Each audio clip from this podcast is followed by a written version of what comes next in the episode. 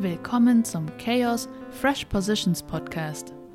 In diesem Format sprechen wir mit spannenden Persönlichkeiten, um herauszufinden, wie wir gemeinsam eine nachhaltige und freudvolle Arbeits- und Konsumwelt gestalten können. Wir fragen CEOs und kluge Köpfe aus Innovation, Nachhaltigkeit und Kreativität nach ihren besten Machertipps. Natürlich sprechen wir auch über kleine Geheimnisse und manchmal reden wir auch nur ein bisschen Quatsch. Also, hört mal rein. Okay, so good evening. Here in Caraboeira in Portugal. I'm actually very intrigued about how we all got here. So we live here. Uh, I live here for the winter time. I moved here, and so there's another guy living here on the on site. His name is CJ. Hello, I'm CJ. Hi, CJ. Nice to meet you. Good to meet you. How was your day? Uh, you know, it was uh, nothing out of the ordinary. Um, spent my time uh, drinking beers, playing video games, you know, just relaxing after a, a not so hard week of work, as you do. nice. That's a good way of doing. So maybe just a little context for all of you listening. Um, I think I don't know any person that is more dedicated to sitting outside while working on the computer than CJ. Um, how, why did you why did you move outside? Mm. Well, I, I I've been working in a lot of different jobs and staying in office always uh, has been something I've not liked to do. And it's kind of funny because I always said I'd stop smoking when I'm not working in an office anymore. Now I've got my office at my balcony and I'm smoking more than I ever was. nice. A friend of mine just stopped smoking weed for some time and then realized it didn't make him a better person, so he started again. Yeah, no, no, definitely. I, I, I fall within that. but um, hmm. what, what, what was the question again uh, from the from the start here? The question was actually now I'm gonna get on to it because you said you didn't li- you don't you don't not like being in the office. Yeah, yeah, exactly. Um, Why is that? Why don't you like being in the office? Well, it's closed, like enclosed. There's a bunch of people who's gonna come up to you and ask you about things. Uh, whenever I was working in a cubicle, you know, I'd always ask to get the cubicle that was the furthest away from anyone, like all the way in the back with nobody. What was the most annoying thing about office life? People complaining about stuff like uh, like the coffee machine's broken. Oh no, we, we had coffee like proper coffee machines downstairs. We had a little small like uh, uh, you know filter coffee maker, and um, uh, I used to make coffee on it, and I always make my coffee strong like my mother does. And a lot of guys shut on that coffee, but I always told them it's like, uh, you know, we're we're both at work. I'm not I'm not drinking this coffee to because it tastes good. I'm drinking this coffee because this job sucks. nice. So there's a correlation between shitty jobs and strong coffee. I think so. Yeah. Oh, nice. So the stronger the coffee, the shittier the job. That's a good. Well, there's some people who uh, uh, think that the whole modern system and society is quite reliant on coffee. Actually, we wouldn't be able to concentrate on such complex tasks as we do today if we didn't have it. Quick drinking break. I'm also going to take a sip of my alcohol-free beer, for which I got shamed earlier by you. No, I wasn't shaming you. I was just saying I'd put some vodka in it if I was you. Do you remember why I invited you? Mm. It was to talk about general life philosophy and your, you know, basically how what rules do you live your life by, I guess. That's nice. That's actually really nice that you remember that this Uh, way.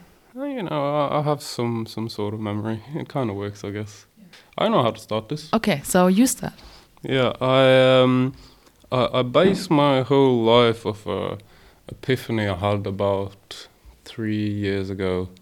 So I'm, I'm 24 now. So that was when I was 21, and uh, I was always quite good in school and whatnot. I got good grades, and of this, all my friends and all my family they always had very big expectations of me.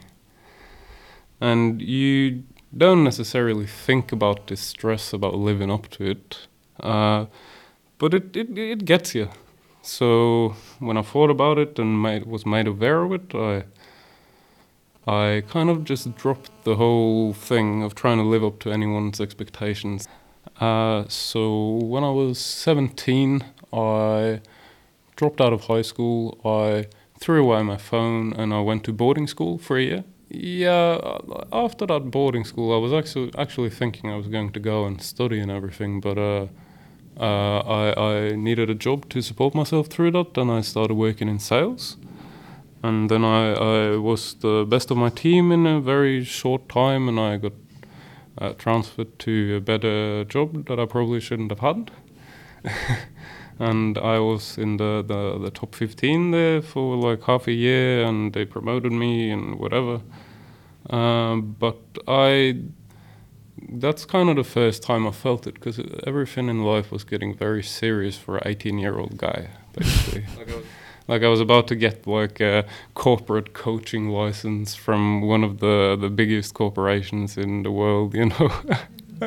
That's insane. Okay, so but if you're such a good sales guy, which I didn't know, which is your best sales mm. line? Mm, selling on sex is best is absolutely the the best thing to do for for me. Uh, like I, have made sales saying stupid stuff like. Uh, I came up to a guy and I said, "Hey man, did you know that you can get six uh, half liters of Pepsi for five euros in the shop? It's crazy, man. You should invest in this. It's oh." what did the guy say? uh, well, he thought it was funny, and then I. Uh, I told him some more bullshit, and I, I, I, spun it into to him signing the contract. Nice. Uh, but, but uh, it's not what I'm most proud of in my life, but I think it's a very funny graph that when I was working in sales, I actually 82% of my sales was to women between the age of 18 and 25.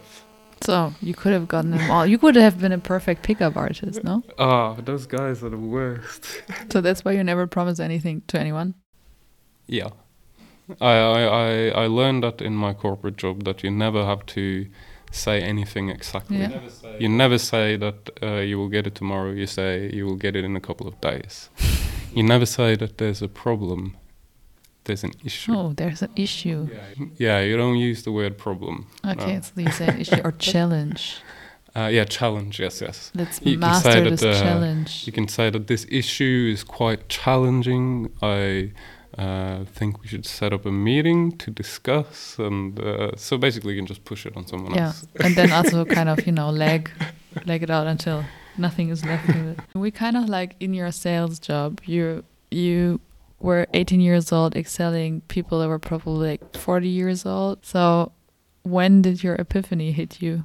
Um, well, I I fell in love while I was working in this job like uh, really properly, and uh, I I saw myself as the bad guy, uh, which you don't. Uh, I've done a lot of uh, questionable things in my younger days, and. Um, so I broke up with this girl because uh, I felt like I was a bad influence the, the the story continues with that. Uh, uh, after I quit my job here and, and declined the certification and whatever, uh, I, I, went down to Southeast Asia, as the young people do, you know. And uh, there, you know, I started uh, having these dreams, and they were like hyper realistic dreams where I just have like a normal day with her, like go to the shop or whatever, buy some white wine and strawberries, whatever and it would be really horrible to wake up from these dreams every time. Mm-hmm. And um, mm-hmm. what happened then when I realized this that I've been so emotionally connected to this person is for the first time uh, I was afraid to die. Okay, but a lot of people are afraid to die with a young age, no? But you weren't before? No, no, not at all. And you were afraid to die because you thought you'd never, you kind of, you would hurt her if you died? Or was it more like you were afraid to die because you wouldn't live to see how she would? Uh, to be able to experience something so beautiful, it put the fairer life in me, basically. Just that. It's not dependent on another person. Is that why you today just rather like to play video games instead of sleeping around? I had a girlfriend, like, and uh, I was laying there in bed with her and whatever, and I, I just remember always thinking to myself, like, I'd rather be smoking a joint and playing RuneScape right now. So, but what? How did that change your course of life? Because I mean, we had you at 17 quitting your school, going to boarding school on your own, quitting on your parents, who just kind of you know had to sort out their shit, and you didn't want to be inside of it. You were kind of successful. Then you said, "Fuck it." How does the life in Vietnam influence your way of living and your way of working? Also, I've always been trying to get out of Norway since I was since I was young, and my original plan was to make a lot of money in Norway and then go have vacations, really long vacations, and that's why I originally went to Asia because I, I saved up uh, like uh, quite a lot of money enough to support me for a year. I would say the main difference from being in European country, being in a city like Lisbon or whatever, and being in a city like Hanoi, is that you can actually do stuff for free. Like, say you're a painter, uh, there's this uh, very good jazz bar that I know, and every Thursday they have live painting there. And if you're a painter, you can come and do your live painting. You do not donate it to the shop, and they give you free drinks all night. That doesn't cost you anything. And in these uh, Western societies, if you if you live in a city, like all your friends, what are they going to want to do? Go to a cafe, go to restaurant, ke- do something that costs money, basically. And yeah, I love that you can you can be in this place and be surrounded by people who are. Yes, they are consumers, but not to that degree. if you were having the, let's say the authority to change how our like basic prin- principles work and if you had the authority you know to kind of suggest a different path what would you make? we can get back on the on the on the first uh, topic, which was uh, life philosophies. Um, I would like to say that my most important life philosophy is um, you shouldn't feel ever like you're wasting your time.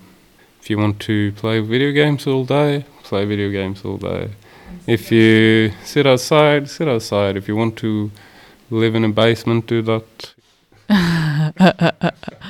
so now we come to the last section of this podcast a single tip Hmm. it's not a single filter tip of a joint how does it feel like to be you in 10 years I see myself in 10 years uh, in a small village in Vietnam where no one speaks English.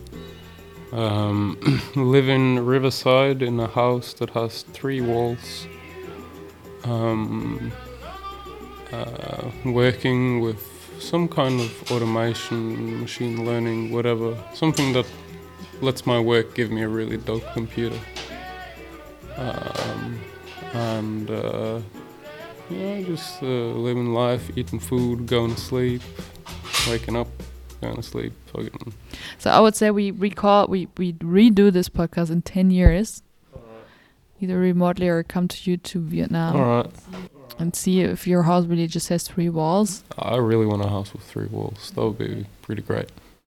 yeah but like i will shame you if your world if your house has four walls then. Yeah, yeah. Nice.